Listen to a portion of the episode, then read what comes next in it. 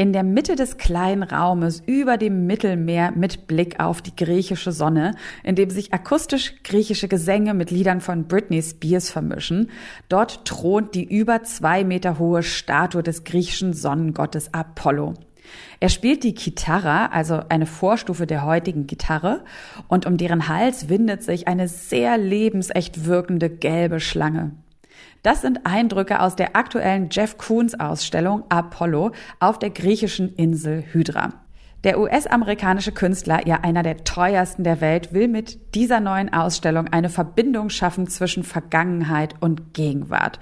Warum genau jetzt, wie er das auch anstellt und was die Insel Hydra damit zu tun hat, darüber sprechen wir in dieser Folge.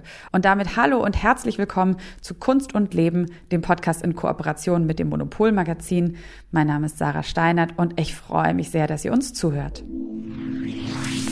Kunst und Leben. Der Monopol-Podcast von Detektor FM. Diese griechische Insel Hydra ist ja wirklich ein totaler Sehnsuchtsort, auch eine Künstlerexklave, ganz nah an Athen dran. Und genau dort hat jetzt Jeff Koons, dieser Weltstar, seine Ausstellung Apollo eröffnet. Und Monopolredakteurin Silke Hohmann war bei der Eröffnung von Koons Ausstellung dabei. Und warum sie findet, dass man dort nochmal eine ganz neue Seite von Jeff Koons kennenlernen kann, darüber sprechen wir jetzt mit ihr und auch mit Monopol-Chefredakteurin Elke Buhr, die die ganzen Hintergrundinfos zu Jeff Koons an der Hand und im Kopf hat. Hallo ihr beiden, schön, dass ihr da seid. Hallo. Hallo. Ähm, das Werk von Jeff Kunst, das ist ja, äh, wird ja auch viel kritisiert, weil es ja so ständig changiert eigentlich zwischen Kunst und Kitsch. Also jeder kennt wahrscheinlich diese zwei bis drei Meter hohen äh, polierten Edelstahlskulpturen, Ballondocks, die eigentlich aussehen wie diese Luftballon verknoteten Hunde, die man oft auf Jahrmärkten oder in Vergnügungsparks findet. Und in der Ausstellung auf Hydra, da arbeitet er jetzt ja vor allem mit antiken Darstellungen und Symbolen. Ist das jetzt alleine schon so gänzlich neu für ihn? Also erleben wir da einen ganz neuen Jeff Koons? Kunz? Also die Kunz hat sich ja schon oft äh, auch mit der Kunstgeschichte auseinandergesetzt. Also das heißt, auch interessanterweise hat er sich auch schon oft mit so, äh, so Kunsthandwerk äh, auseinandergesetzt. Er hat ja zum Beispiel jahrelang in München gewohnt, weil er in Bayern äh, gefunden hat, dass die Leute so toll schnitzen können und er dann da so Schnitzbilder gemacht hat und so. Also ich glaube, dass ähm, das passt schon zu dem, äh, was er sonst so äh, gemacht hat. Also die, ähm, ich finde ja Kunst einen total interessanten Fall irgendwie, weil äh, also wir ähm, sind ja alle schon seit äh, seit langer Zeit irgendwie verfolgt und sozusagen Jeff Koons, er ist immer wieder wirklich seit seit 10, 15 Jahren ist er praktisch in den Charts. Er gehört zu den drei teuersten ähm, Künstlern. Das ist er, Basquiat und äh, mhm. Christopher Wool sind immer da, äh, sind sind immer ganz oben in den Charts. Und man äh, und wenn man auf eine Messe geht, äh, guckt einem irgend so ein blank poliertes Ding von ihm an und man fragt sich immer, warum eigentlich? Also was was ist eigentlich an mhm. Jeff Koons ähm,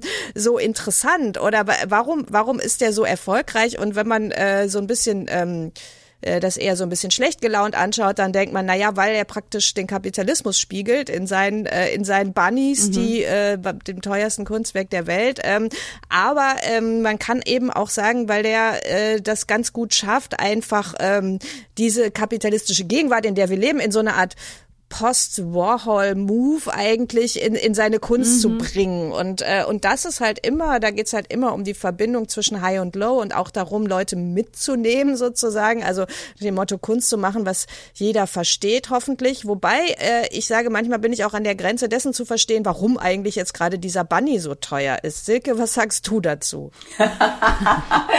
warum ausgerechnet der Bunny so teuer ist? Also lange war ja der Pudel das äh, teuerste. Äh, Ding, dieser blinkende, verknotete Luftballonpudel, äh, der ist natürlich total attraktiv. Ich mochte den Bunny immer viel, viel lieber und äh, irgendwann wurde der dann auch, glaube ich, als das großartige Ding erkannt, dass er irgendwie ist.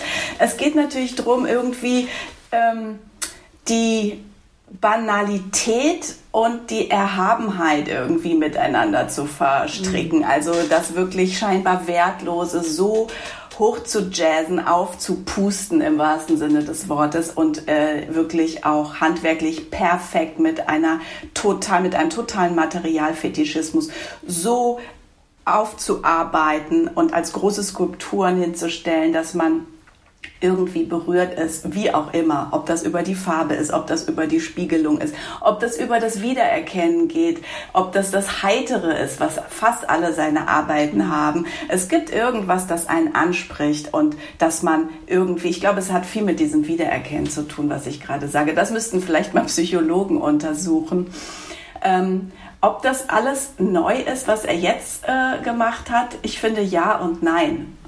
Mhm. Weil du hast ja auch gesagt, ne, also er fügt so mit dieser Ausstellung seinem Schaffen eine neue Seite hinzu. Also kannst du das nochmal erklären, welche Seite das für dich ist und warum die jetzt auch spannend ist für die Welt? Also du hast es vorhin ja schon ziemlich äh, äh gut beschrieben. Es ist ein kleiner Raum. Das ist äh, auch neu. Normalerweise füllt er so das Whitney mhm. Museum oder irgendwelche anderen riesengroßen äh, Kunstmuseen auf der ganzen Welt. Und jetzt ist es wirklich ein kleiner Steinraum auf der Insel Hydra, den er aber irgendwie schafft, ganz bombastisch anzufüllen mit dieser griechischen Apollo-Figur, die im Original im British Museum in London eigentlich steht. Er hat sie aber bunt angemalt, anmalen lassen von seinem Studio und zwar so, wie das früher in der Antike tatsächlich gemacht wurde. Das ist eine gar nicht mal so neue Erkenntnis, aber eine, die sich erst so langsam auch wirklich durchsetzt, dass die Skulpturen der Antike nicht dieses edle weiße Marmor waren, wie die wir, das wir jetzt so aus den Museen kennen, sondern das war knallbunt.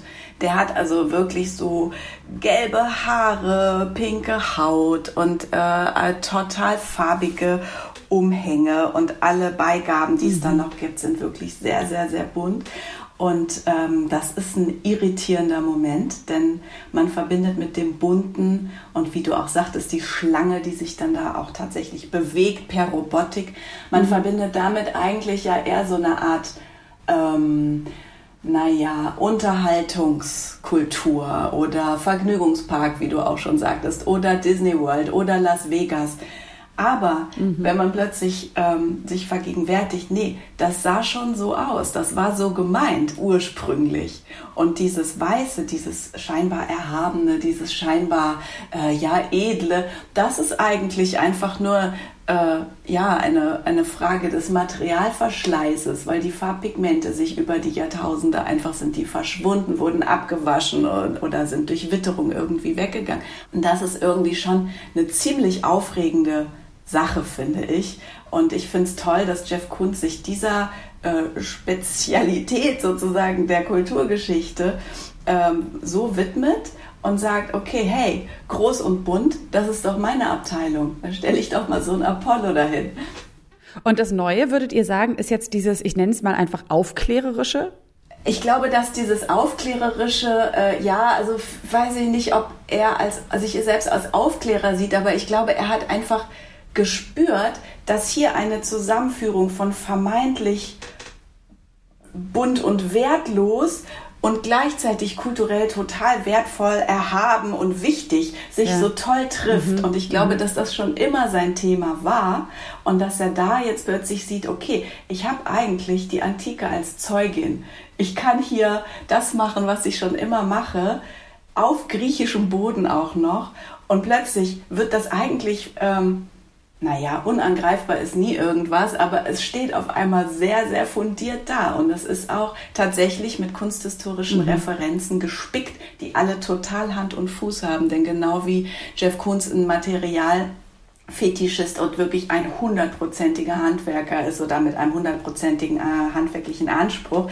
Genauso ist er auch in der Recherche und in seinem Wissen diese ganzen ähm, Details, die er da diesem Apollo beigegeben hat und diese ganzen ähm, Querverweise auch wieder auf die Popkultur. Zum Beispiel hängen da ein paar Nike-Turnschuhe, die sind aber Bronzeskulpturen, die sehen aber mhm. so aus, als, als wären sie irgendwie aus dem Sneaker-Store. Fantastisch, also wirklich äh, total täuschend, echt. Nike, auch eine Göttin und so weiter. Also er, er setzt also Querverweise auch immer von High zu Low, so wie er das eben schon immer gemacht hat. Und ähm, all diese Dinge sind absolut ähm, fundiert, auch wenn es aussieht nach, ähm, hier bedient sich einer irgendwie überall. Das stimmt auch, aber es ist auch alles mhm. irgendwie belegbar ich finde, das passt ja auch zu dem, was äh, Kunz auch wie Kunz sozusagen sein ganzes Werk aufgebaut hat. Das ist ja immer so ein bisschen konzeptuell, ähm, aber so, dass man es gerade noch so gut ertragen kann. Also er bezieht sich ja auch immer auf Sachen. Also es war ja eigentlich, also mein Lieblingswerk von Kunz ist ja eigentlich dieses, sind ja diese frühen ähm, Basketbälle. Also es gibt so einen Basketball, der in so einer Wasservitrine so schwebt, obwohl man eigentlich denkt, der müsste jetzt untergehen oder entweder untergehen oder hochploppen, tut er aber nicht. Das ist irgendwie physikalisch kompliziert, aber er hat es hingekriegt. Und das hat Kunz in den 1980er Jahren gemacht, als alle anderen eigentlich so fette ähm, Sachen gemalt haben. So. Und das war halt dann eigentlich damals mhm. schon eher so eine reduzierte Geste und es war halt so ein bisschen konzeptuell, gleichzeitig aber total, also kann man so total sich zu äh, verhalten. Also man, das, das trifft einen sofort so nach dem Motto, ja, Basketball kennen wir ja, also gerade aus der amerikanischen Kultur kommt, irgendwie die, äh, die, für die Amerikaner ist es so ein total alltägliches Ding. Also das heißt, er schafft das halt immer so, so ein bisschen konzeptuell zu sein und gleichzeitig total zugänglich. Und dazu passt dann jetzt auch wieder diese, ähm, äh, diese wirklich ganz klar kunsthistorische Referenz, die aber überhaupt nicht wehtut, sage ich mal. Also die wirklich, wie Sig gesagt, dann halt sein Konzept von Kunst kann ruhig bunt sein, Kunst äh, kann uns irgendwie Freude bereiten, die das dann stützt. Und ähm, deswegen passt das eigentlich auch wirklich ganz, ganz gut ja in sein Werk. Also ich dachte auch gerade, es ist so ein bisschen entgegen der schnellen Bewertung. Also es, es, es, es bietet sich so ein bisschen an für eine schnelle Bewertung. Ähm, und das ist bestimmt auch bei manchen Leuten so, vielleicht auch bei den Kritikern, will man jetzt nicht unterstellen, aber äh, könnte auf jeden Fall sein, dass vielen Leuten das immer so ein bisschen zu platt wirkt. Ähm, und wenn man dann aber so tiefer gräbt, dann, dann finde ich, ja, steckt da halt irgendwie sehr viel drin und man hat so das Gefühl, es geht gerade genau darum, nicht immer auf der Oberfläche sofort zu bewerten, sondern so ein bisschen hinter die, hinter die Fassade zu schauen. Da habe ich mich jetzt auch gefragt, ähm, was weiß man denn eigentlich so über ihn privat? Also wie auch so sein Werdegang ist, wo er eigentlich so herkommt, also wie er auch so zu dem gekommen ist, sage ich mal, zu seinen inneren, zu seinem inneren Treiben oder seinen, seinen Anliegen, die er jetzt heute auch in seiner Kunst so manifestiert. Also da ähm, äh, biografisch kann man sich da ja auch immer so ein bisschen raussuchen, was in das eigene Bild von passt, passt finde ja. ich so. Also zum Beispiel, dass er mal Broker war und äh, also und und äh, an der Börse ge, äh, gearbeitet hat, das äh, also nur kurz, aber immerhin. Und ähm, mhm. ähm, das äh, stützt natürlich dann die These von ähm, ja, der ist halt so ein totaler Kommerztyp irgendwie und äh, und und sein ähm, sein Vater hatte so ein ähm, äh, der, der hatte ein Möbelhaus und das passt auch so ein bisschen, wo man so denkt, okay okay, es geht so um die Oberfläche, also es geht da, darum, Sachen irgendwie gut zu inszenieren und das, das muss gut aussehen und, und, und, und man kann gut verkaufen. Also manche sagen ja auch, er sei wie so ein Autoverkäufer, so sein Autoverkäufer lächeln. Ähm, das ist so das eine, aber auf der anderen Seite ist das ja auch wieder ein Klischee. Also ich meine, äh, Kunz ja, genau. hat ja auch, ähm, hat ja auch so Phasen irgendwie. Also am krassesten war ja, glaube ich, seine Cicciolina-Phase. Da war er mit, ähm, äh, mit, mit einer Italienerin zusammen, die ein Pornostar war, später ins Parlament Parlament gegangen ist und da hat er sich selber dann zusammen mit ihr in so Sexszenen ähm, äh, inszeniert und äh, ist dann auch ganz viel ins Gym gegangen, um dabei auch gut auszusehen und so. Und ähm, das war aber dann auch wieder so eine Phase, die war dann irgendwann abgeschlossen und dann war er eher so ein bisschen esoterisch, also so ein bisschen so, äh, ähm, ja, also ging es eher um das Innere. Also es ist schon sehr interessant, wie das immer so, äh, so hin und her geht bei ihm. Mhm. Also auch da changiert es zwischen, zwischen, zwischen, zwischen Kitsch und Kunst, zwischen Tiefe und Oberflächlichkeit. Ähm, Nochmal vielleicht auf jetzt die Ausstellung auf Hydra zu sprechen zu kommen. Also Hydra ist ja schon, äh, finde ich, so ein spannender Ort. Ich wollte tatsächlich auch schon ein paar Mal hin. Also man kann fast so sagen, so der letzte Zufluchtsort vor der modernen Welt. Also es gibt da keine Autos, keine Werbung, keine Satellitenschüsseln, Golfplätze, all das, was es sonst so in den, ähm, äh, ja, in den Mittelmeerregionen und überhaupt überall dort, wo es Leute hinzieht, so gibt. Und auf der anderen Seite ist es jetzt ja, dass äh, der Ausstellungsort auch schon so ein bisschen spannend ist. Es ist ja ein ehemaliges Schlachthaus. Und Silke, du hast es auch schon gesagt, das ist ja wirklich nur äh, sehr reduziert, also irgendwie fast nur der eine Raum. Ähm, warum jetzt genau dort? Also wie sehr ist die Ausstellung auch inhaltlich mit genau diesem Ort verbunden? Ähm, Jeff Koons Basketball, den Elke schon beschrieben hat vorhin. Total Equilibrium heißt die Arbeit, die wurde in den 80er Jahren von einem äh, griechischen Industriellen gesehen in einer Galerie in New York und gekauft. Und das war der ähm, Grieche Dakis Ioannou. Es war sein erstes Kunstwerk. Er ist inzwischen einer der allergrößten, wichtigsten Sammler ähm, für zeitgenössische Kunst. In Athen lebt mhm. er und er hat diesen Jeff Koons Ball einfach gekauft, ohne groß zu. Es hat ihm einfach gefallen. Er hat gesagt, ja, das erinnert mich irgendwie an antike Skulpturen aus meiner Heimat Griechenland. Ähm, und so entstand nicht nur eine großartige Sammlung von Gegenwartskunst, sondern auch eine Freundschaft zu Jeff Koons. Und äh, Dakis Ioannou hat seitdem sich äh, immer wieder auch fürs Ausstellen seiner Sammlung engagiert und hat irgendwann vor ähm, 15 Jahren ungefähr sich darum bemüht, auf Hydra, wo er ein Ferienhaus hat, ein äh, stillliegendes äh, Schlachthaus in einen Kunstort zu verwandeln. Es hat ein bisschen gedauert, weil die Denkmalauflagen auf Hydra sind sehr, sehr streng. Kein Haus darf abgerissen werden, keins darf neu gebaut werden. Alles ist irgendwie äh, auf Erhalt genau dieses Zustandes ausgerichtet, den du gerade beschrieben mhm. hast, Sarah. Und äh, seitdem macht er dort hochkarätige Ausstellungen mit internationalen Künstlern. Maurizio Cattelan war schon da, Matthew Barney, Elizabeth Payton.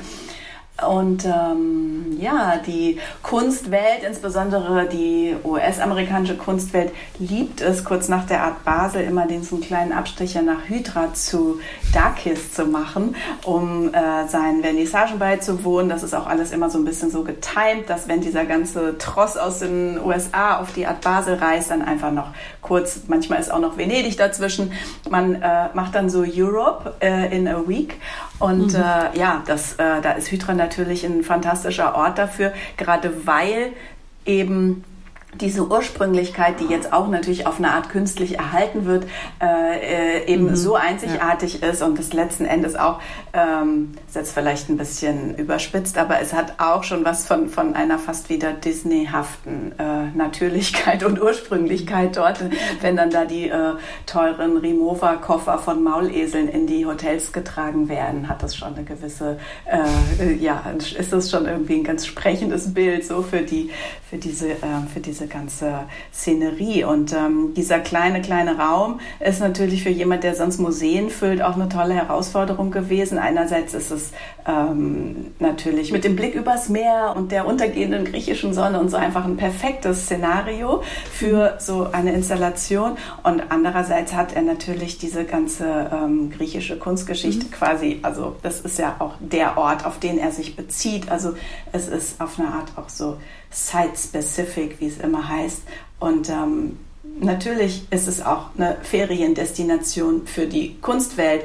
Und äh, es gibt eine ganze große Reihe von Leuten aus der Kunstwelt. Galeristinnen, Galeristen, Museumsdirektoren, ehemalige Dokumentakuratoren und so weiter und so fort, die dort Häuser haben. Auch Künstler sind schon immer auf Hydra gerne gewesen und haben sich dort angesiedelt. Und nicht nur die, auch Popstars im Übrigen.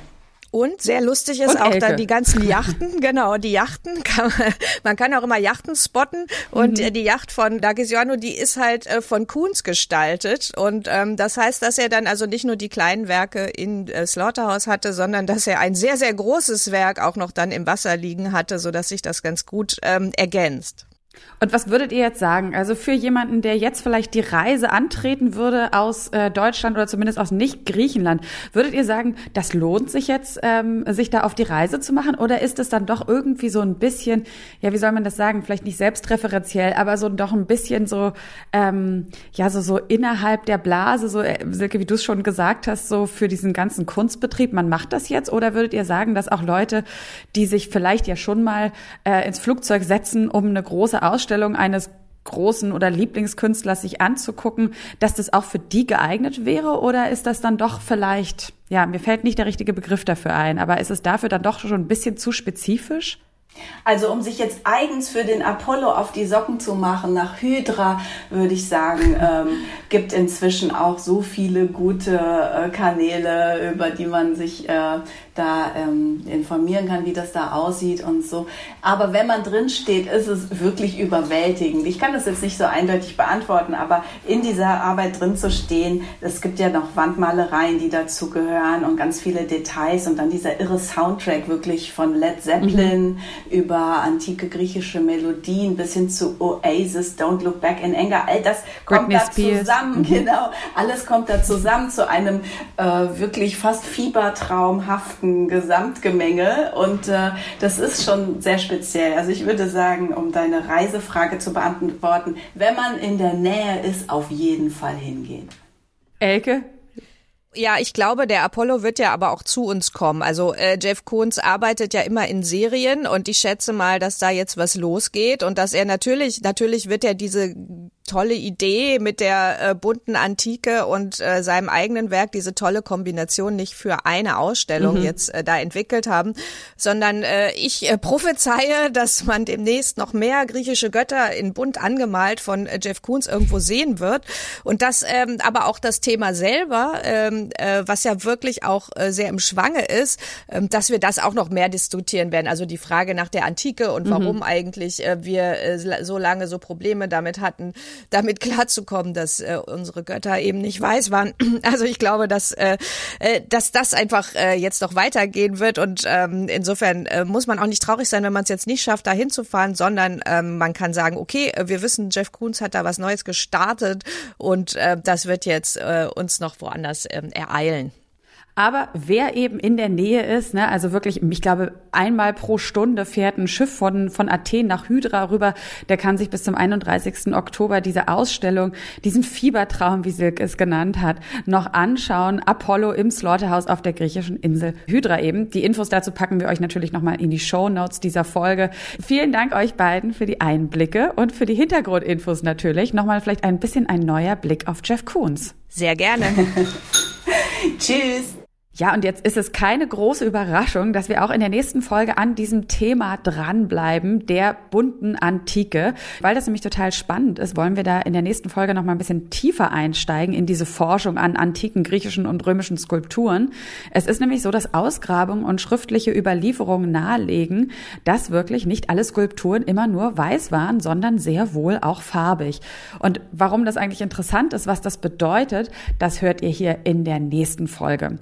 Und und natürlich könnt ihr neue Folgen von Kunst und Leben, diesem Podcast in Kooperation mit dem Monopol Magazin und Detektor FM auch in der Detektor FM App hören. Und außerdem findet ihr uns bei Apple Podcasts, bei Deezer, bei Google Podcasts, Amazon Music und Spotify. Und wir freuen uns natürlich auch sehr, wenn ihr uns weiterempfehlt, uns vielleicht auch ein paar Sternchen gebt, uns einen Kommentar hinterlasst. Das ist die allereinfachste Art, unsere Arbeit hier bei Detektor FM zu unterstützen.